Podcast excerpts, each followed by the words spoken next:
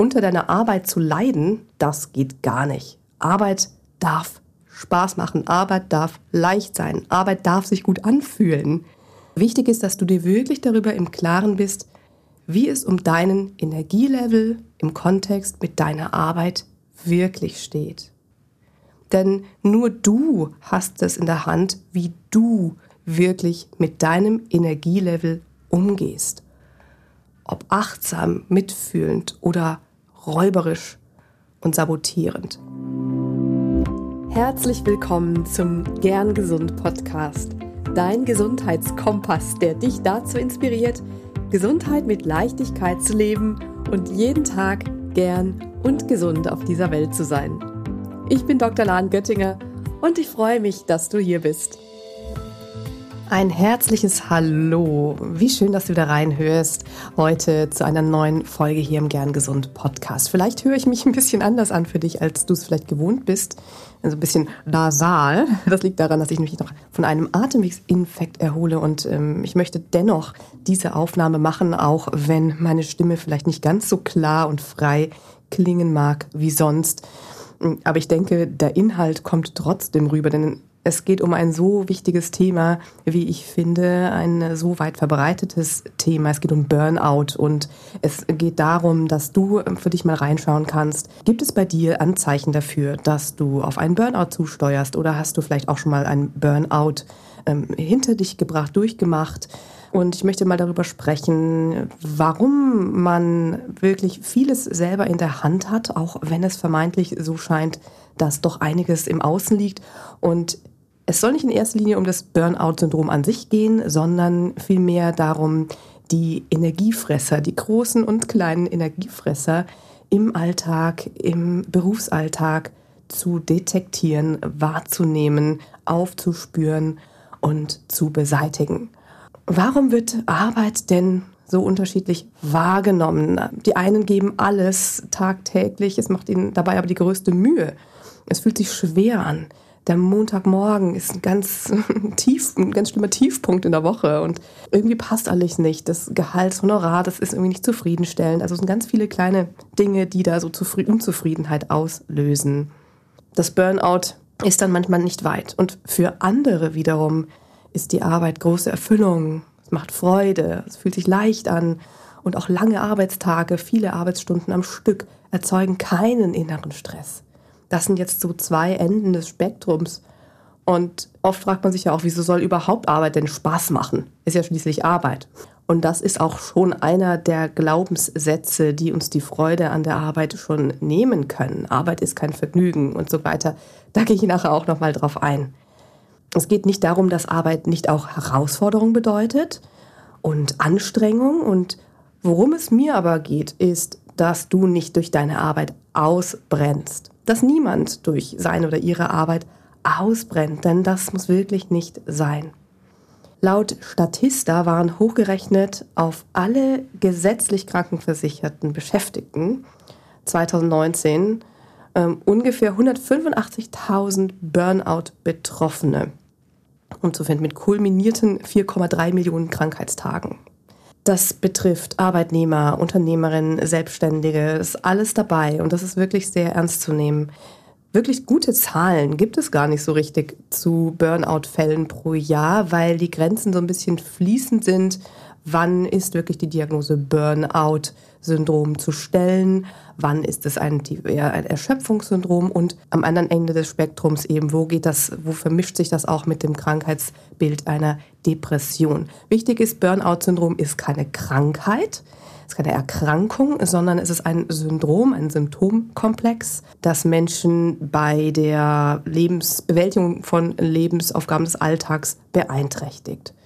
Und wie gesagt, es geht nicht in erster Linie darum, ähm, das Burnout-Syndrom an sich jetzt zu besprechen oder seine Behandlung, sondern ich möchte mit dir hier mal genauer hinschauen, wo mögliche Fallstricke lauern, die zu einem Burnout führen können. Die kleinen und großen Energiefresser der Arbeitswelt und dass du sie aufspüren und idealerweise loswerden kannst. Also dann hör weiter, wenn du jetzt denkst, da gibt es bei dir auch noch Verbesserungspotenzial. Die Prävention eines Burnouts, das ist das A und O. Prävention überhaupt, bevor es auftritt, grundsätzlich bei unserer Gesundheit ist so wichtig und liegt mir so am Herzen, denn das ist zwar oft irgendwie nicht so richtig fassbar und oft machen wir so lange, bis das Kind in den Brunnen gefallen ist und versuchen uns dann wieder daraus zu holen. Und das kann viel mehr Energie und Mühe und Schmerz bedeuten, als vorher zu gucken, wo wir vielleicht verhindern können, dass es so weit kommt. Und Burnout-Prävention, das fängt tatsächlich ja schon an bei der Wahl der Arbeit. Es fängt da an, wie so grundsätzlich deine Glaubenssätze bezüglich Arbeit sind. Dein Selbstbild, ja, kannst du Nein sagen oder hast du das Gefühl, du musst alles machen, weil es sonst keiner macht. Dann natürlich auch ganz viel Unternehmenskultur, hm, Pausenkultur im Unternehmen, Überstunden, Wertschätzung der Mitarbeiter und so weiter. Aber auch Pausenkultur im selbstständigen Bereich, wenn du dein eigenes Business hast wenn du selbstständig bist, wenn du Unternehmerin bist, dann ist es wichtig, dass du auch eine Unternehmenskultur für dich hast, die eine Burnout-Prävention mit beinhaltet. Auch Fehlerkultur. Fehlerkultur, wie damit umgegangen wird, wie über Fehler oder beinahe Fehler gesprochen wird. Das ist auch ein ganz wichtiger Faktor. Dann auch die Kollegen, die Kommunikation untereinander, Respekt oder auch Mobbing. All das sind Dinge, die dabei zu beachten sind. Dann auch die Arbeitszeiten und auch die Erwartung, Überstunden zu machen. Es ist deine eigene Wahl, Überstunden zu machen. Bist du ähm, in einem eigenen Business und ähm, hast das Gefühl, okay, jetzt klotze ich mal ran, aber dann kannst du dir auch wieder Pausen nehmen. Oder ist es grundsätzlich so, dass Überstunden an der Tagesordnung sind in einem Angestelltenverhältnis und du komisch angeschaut wirst, wenn du zum normalen Zeitpunkt dann nach Hause gehst? Und dann auch die Entlohnung. Wenn die Entlohnung sich nicht adäquat anfühlt, wenn das Gehalt nicht stimmt, wenn du dich aufarbeitest und das Gefühl hast, es kommt nicht wirklich was bei rum, dann ist das auch aus der Balance. Also du siehst viele, viele Faktoren, die dazu gehören bei der Burnout-Prävention bzw. bei der Burnout-Entstehung, wenn es da im Argen liegt. Und je mehr von diesen Faktoren im Argen liegen, desto eher ist natürlich eine Burnout-Gefahr vorhanden. Es sind einige Dinge, die im Außen liegen, natürlich, ja, wo sich einiges ändern darf, gesellschaftlich, wo vieles menschlicher und entspannter werden darf, auf jeden Fall. Da kann man sicherlich ein Lied von singen, da kann ich auch ein Lied von singen, ähm, aus dem Medizinbereich kommend. Nur der andere Teil sind Dinge, die im Innern liegen und es kann natürlich frustrierend sein einerseits, wenn sich im Außen irgendwie nichts ändern mag die Umstände nicht passen und so weiter. Und andererseits hast du doch wiederum so viel mehr in der Hand, als du vielleicht glaubst. Wenn wir mal gucken auf das Außen, also die Unternehmenskultur, Pausenkultur, Fehlerkultur, warum ist es überhaupt so? Also warum gibt es diese Art von Kultur, dass es, dass Pausen nicht angesehen werden, Überstunden erwartet werden, dass es keine wertschätzende Kommunikation gibt zwischen den Mitarbeitern. Warum gibt es auch irgendwelche unausgesprochenen Regeln, die natürlich nicht offiziell sind, wie, nee, man soll die Pause nicht nehmen, aber wenn man dann doch komisch angeschaut wird, wenn man dann wirklich eine volle Pause macht, ja, warum gibt es auch so unausgesprochene Regeln? Wenn ich eben eine Pause nehme, dass ich dann zeige, dass ich nicht richtig Gas gebe zum Beispiel. Oder wenn ich mir eine Auszeit nehme, dann bin ich irgendwie nur auf Easy Life aus und möchte nicht Karriere machen oder auch Dinge wie, wenn ich pünktlich Feierabend mache, dann lasse ich alle anderen hängen. Also dann auch dazu zwischen den Kollegen so unausgesprochene Regeln, an die man sich halten sollte für ein gutes Klima. Na, es gibt noch so viel mehr. Und eben aus der Klinik kann ich da so viele Beispiele nennen, die ich jetzt nicht alle hier ausführen werde, aber eben gerade diese Sachen mit Pausenkultur, Auszeiten, pünktlich gehen, andere nicht hängen lassen und so weiter. Am Ende werden all diese Regeln von jedem Einzelnen gemacht. Also von jedem Einzelnen im Kollektiv, in jedem Einzelnen innerhalb eben der gemeinsamen Gruppe, innerhalb des Kollegiums, innerhalb des Teams. Und wenn sich das über eine Weile etabliert, dann übernehmen die, die neu dazukommen, auch dieses Muster, ordnen sich zunächst unter.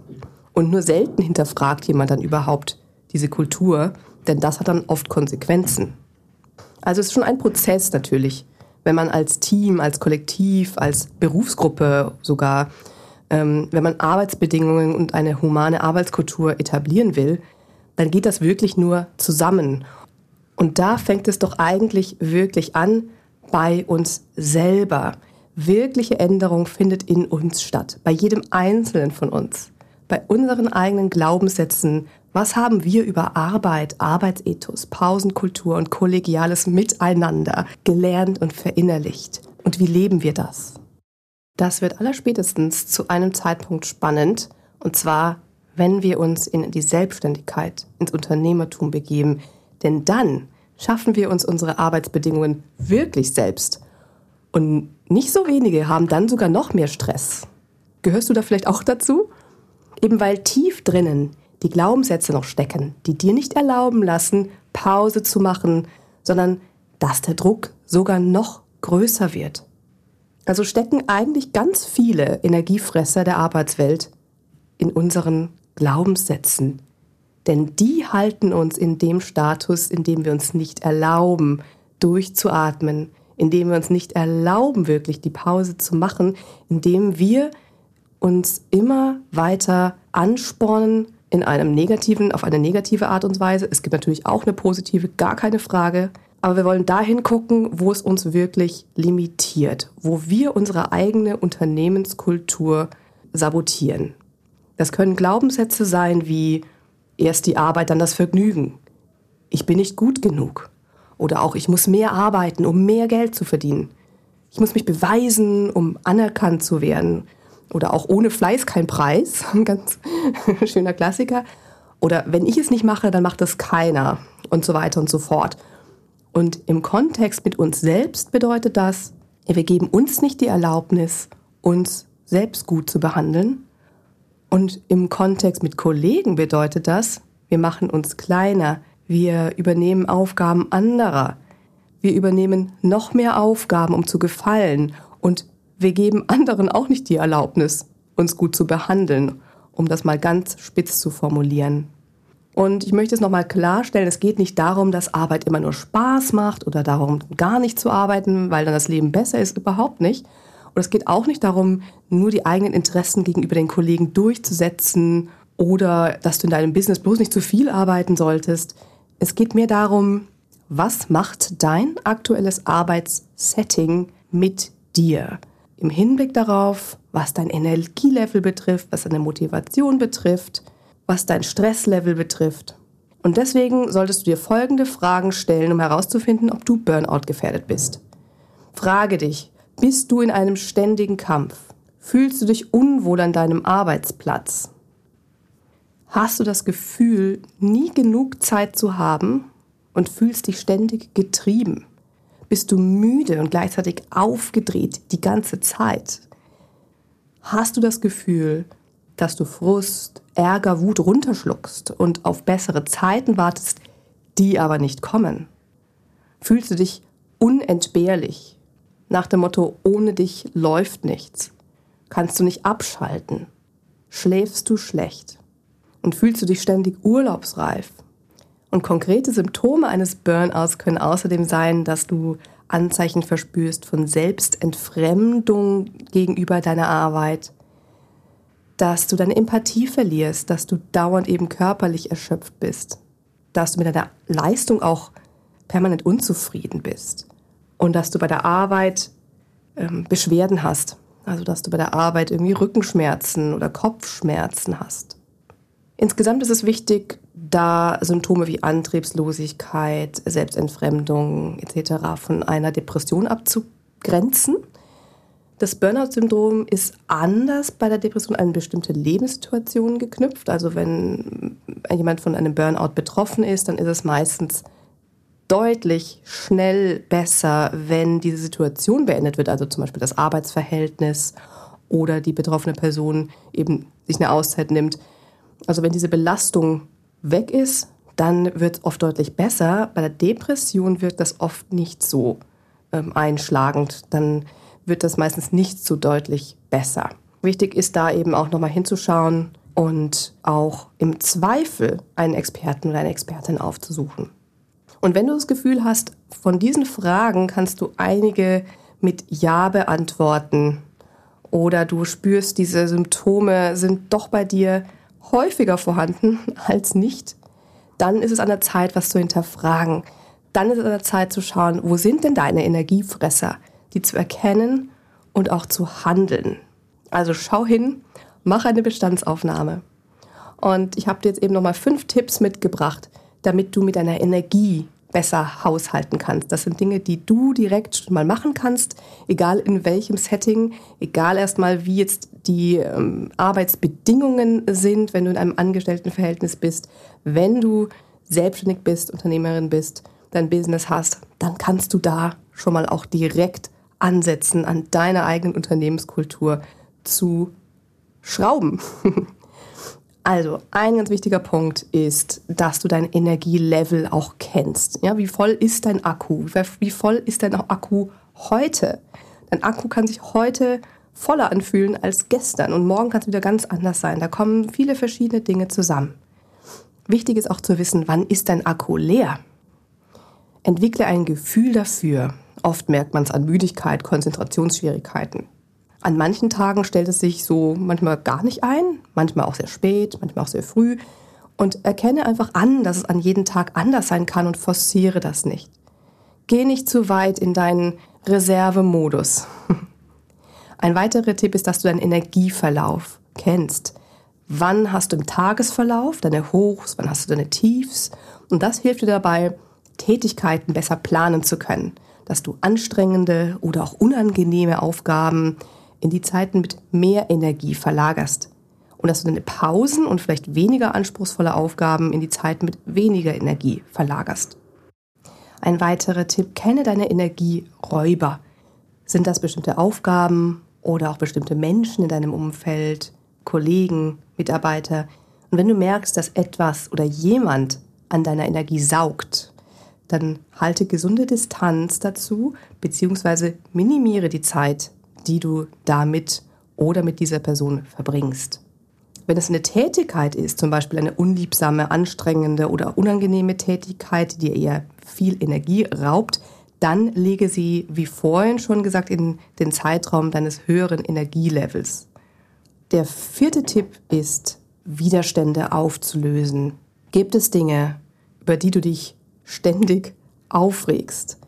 Gibt es irgendwelche Trigger, die dich ständig auf die Palme bringen und wo du wirklich viel Energie verlierst und am Ende nicht wirklich sich etwas ändert? Dann hinterfrage eben mal, lohnt es sich wirklich, sich darüber aufzuregen? Oder ist das nur verschwendete Energie? Kannst du darüber hinwegsehen, es ignorieren oder akzeptieren? Hat es vielleicht mit deinen Glaubenssätzen zu tun? Oder ist das ein Punkt, ja, der, für dich einfach langfristig nicht tolerabel ist. Warte es nicht zu lang ab. Wenn das etwas ist, womit du nicht leben kannst, was dich zu viel aufregt, dann ist da wichtig, was zu ändern. Wenn es sich nicht dadurch ändert, dass du es versucht hast, dass du ins Gespräch gegangen bist oder dass das über eine andere Ebene angesprochen wurde, dann ist es womöglich eben wichtig, diesen Arbeitsbereich zu wechseln oder den Job zu wechseln im Extremfall. Also da ist es einfach wichtig, zu hin, genau hinzugucken, dass du nicht diesen dauerhaften Trigger hast, der dich aufregen lässt. Und der fünfte Tipp ist, den Akku natürlich aufzuladen. Hast du schon mal ein Gerät gesehen, das trotz leerem Akku immer noch funktioniert? Wir Menschen machen sowas ständig. Wir haben oft Reserven. Wir putschen uns vielleicht auch auf oder wir ziehen die letzten Reserven ab, aber langfristig kann das nicht gut gehen. Also lieber, wenn die Warnlampe bei 20 Prozent steht, auf gelb, dann schon anfangen wieder aufzuladen. Am besten gar nicht in den roten 10 Prozent Bereich kommen. Oder vielleicht eben sogar schon deutlich früher wieder ein bisschen aufladen. Immer wieder im Alltag, immer wieder im Verlauf des Arbeitstages aufladen. Du brauchst nicht auf den Feierabend zu warten, um dein Akku wieder aufzuladen. Und da kommen wir wieder zum Stichwort Pausen. Pausen eignen sich wunderbar dafür, um deinen Akku aufzuladen. Was deinen Akku gut auflädt, das weißt du am besten selber, ob das ein Spaziergang ist zum Beispiel in der Mittagspause oder eine kurze Meditation oder ein gutes Gespräch. Ein lieber Mensch. Sei ganz achtsam mit deinen Pausen. Nimm deine Pausen und lade wirklich bewusst deinen Akku auf. Manche Menschen gehen in der Pause schnell mal was erledigen, versuchen dann auch 120.000 Dinge unterzubringen in die Mittagspause, weil sonst keine Zeit dafür ist. Das habe ich auch schon gemacht. Ja, also schnell was besorgen oder aufs Amt gehen. Manchmal geht es wirklich nicht anders, aber wirklich nur manchmal. Und es sollte wirklich die Ausnahme sein. Es sollte nicht deine Gewohnheit sein, zu ackern den ganzen Tag, in der Mittagspause dann tausend Sachen zu erledigen und dann weiter zu ackern.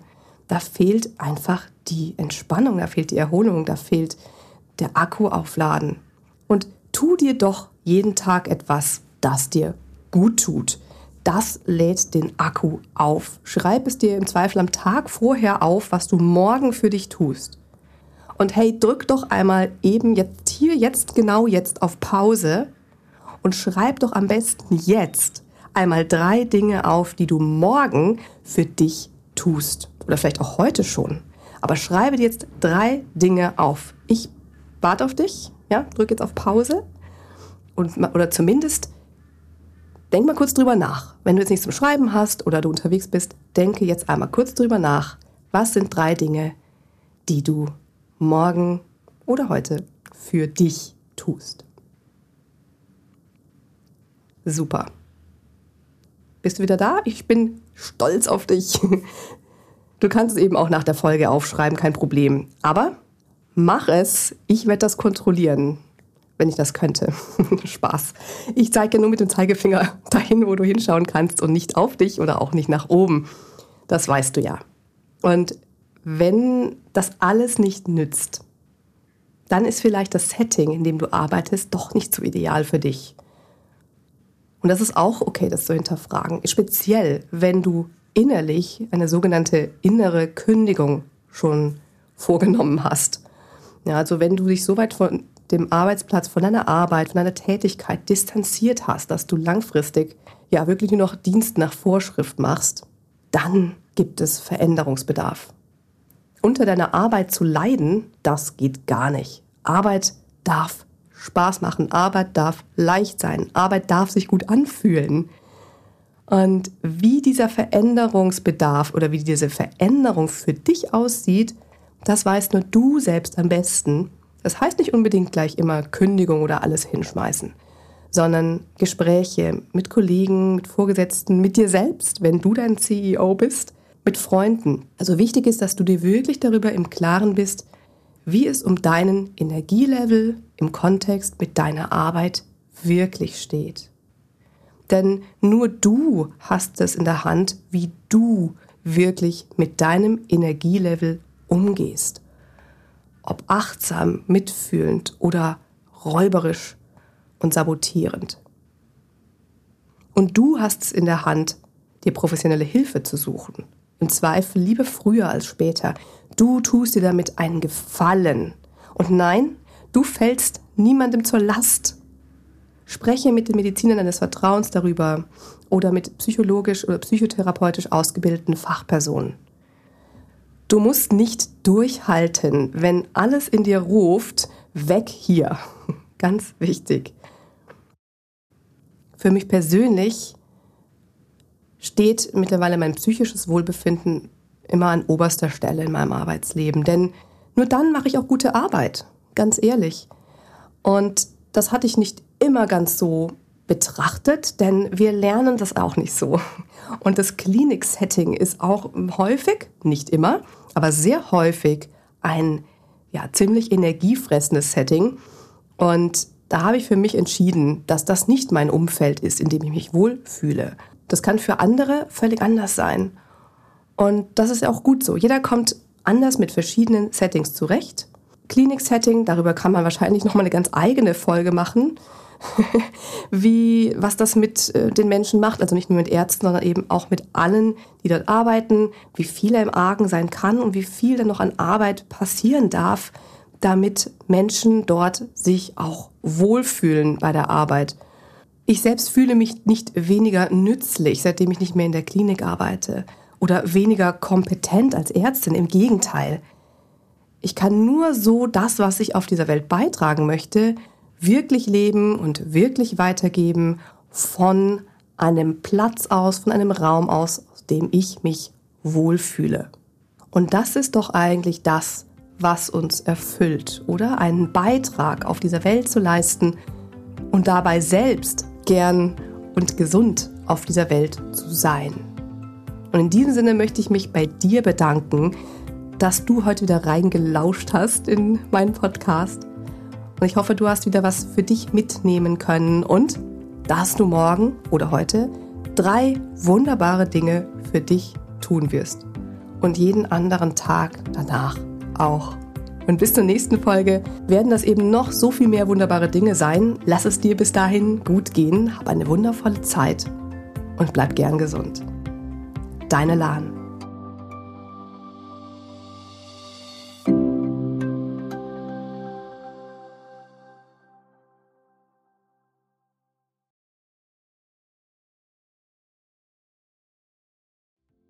Ganz lieben Dank an dich, dass du heute reingehört hast in den Gern Gesund Podcast. Was gibt es denn aktuell noch, was du tun kannst, um deine Gesundheit mit Leichtigkeit zu leben? Gerne unterstütze ich dich mit meinem 5-Tage Health Flow. Fünf Tage lang bekommst du eine E-Mail von mir mit Ideen, Impulsen und Übungen, um direkt ins Tun zu kommen. Dieser 5-Tage-Kurs kostet dich 0 Euro. Du trägst dich mit deiner E-Mail-Adresse bei mir ein und bekommst direkt meinen Input und mein Wissen für dich in deine Inbox. Folge einfach dem Link 5 Tage Health Flow in den Show Notes. Und wenn du noch weitergehen möchtest, dann melde dich doch gerne direkt bei mir, wenn du magst. In einem kostenfreien und unverbindlichen Gespräch schauen wir, in welchen Gesundheitszielen ich dich ganz persönlich unterstützen kann. Ich freue mich darauf, von dir zu hören. Bis zur nächsten Folge. Bleib bis dahin gern gesund deine Lahn.